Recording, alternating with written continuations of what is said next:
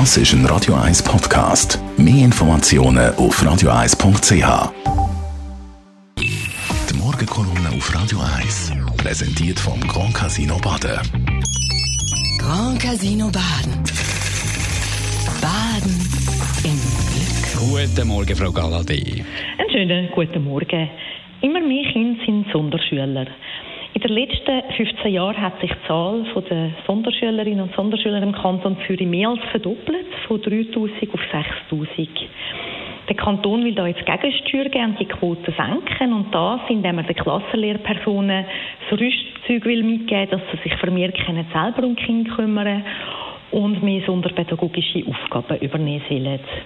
Ich bin mir nicht sicher, ob der Ansatz zum Ziel führt. Viele Schulen sind jetzt schon sehr kompetente Integration und viele Lehrerinnen und Lehrer ebenfalls. Auch hat der Sonderschulstatus zwei Seiten. Es ist nicht einfach ein Stempel fürs Kind. Es sichert dem Kind zu, dass es Anspruch hat auf Förderung und dass die Ressourcen auch, die es braucht, zu ihm kommen. Nehmen wir das Beispiel von einem Kind, das sehr still ist und einen Sonderstuhlstatus hat. Es ist garantiert, dass es die Unterstützung und die Förderung bekommt, die es braucht, weil die Ressourcen als Kind gebunden sind. Wären die jetzt nicht an das Kind gebunden, wäre es aber möglich, dass wenn das Kind ganz still ist und in der Klasse ein bisschen untergeht, dass sich die Ressourcen mehr würden dann vielleicht auf ein paar sehr laute oder störende Kinder konzentrieren. Es besteht aber sicher in der Finanzierung ein Fehlanreiz. Wenn ein Kind zum Beispiel leichte Förderung braucht, zum Beispiel weil es eine spezielle Begabung oder ein Aufmerksamkeitsdefizit hat, dann kommt so ein Kind integrative Förderung über. Das heißt, es geht eine Heilpädagogin in die Schule und schafft zeitweise innerhalb der Klasse speziell mit diesen Kindern.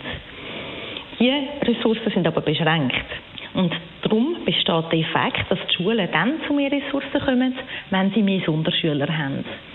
Man könnte dem entgegenwirken, indem man den Schulen mehr kinderungebundene Ressourcen würde ermöglichen, wie Assistenzen oder Sozialpädagoginnen. Immer mehr der Klassenlehrperson zuschieben halte ich für schwierig, weil die sind heute schon sehr stark gefordert. Es geht aber auch um eine viel grundsätzlichere Frage.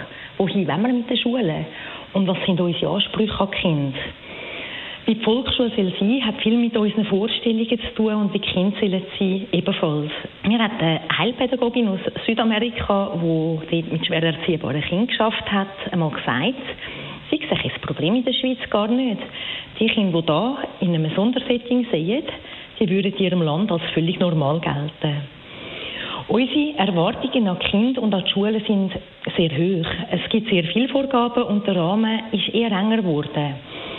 Und dadurch ist es auch irgendwie normal, dass halt ein größerer Teil der Kinder nicht in den Rahmen hineinpasst. Vermutlich lange es nicht, einfach Klassenlehrpersonen anders auszubilden. Wir müssen sicher die Ressourcen sinnvoll einsetzen und Anreize auch so schaffen. Und dann müssen wir uns natürlich als Gesellschaft auch Gedanken darüber machen, wie eng der vorgegebene Rahmen für die Kinder und für die Schulen wirklich soll sein Die Meinung von Chantal Galladay zum Nachlesen auf radio1.ch. Die Morgenkolumne auf Radio 1.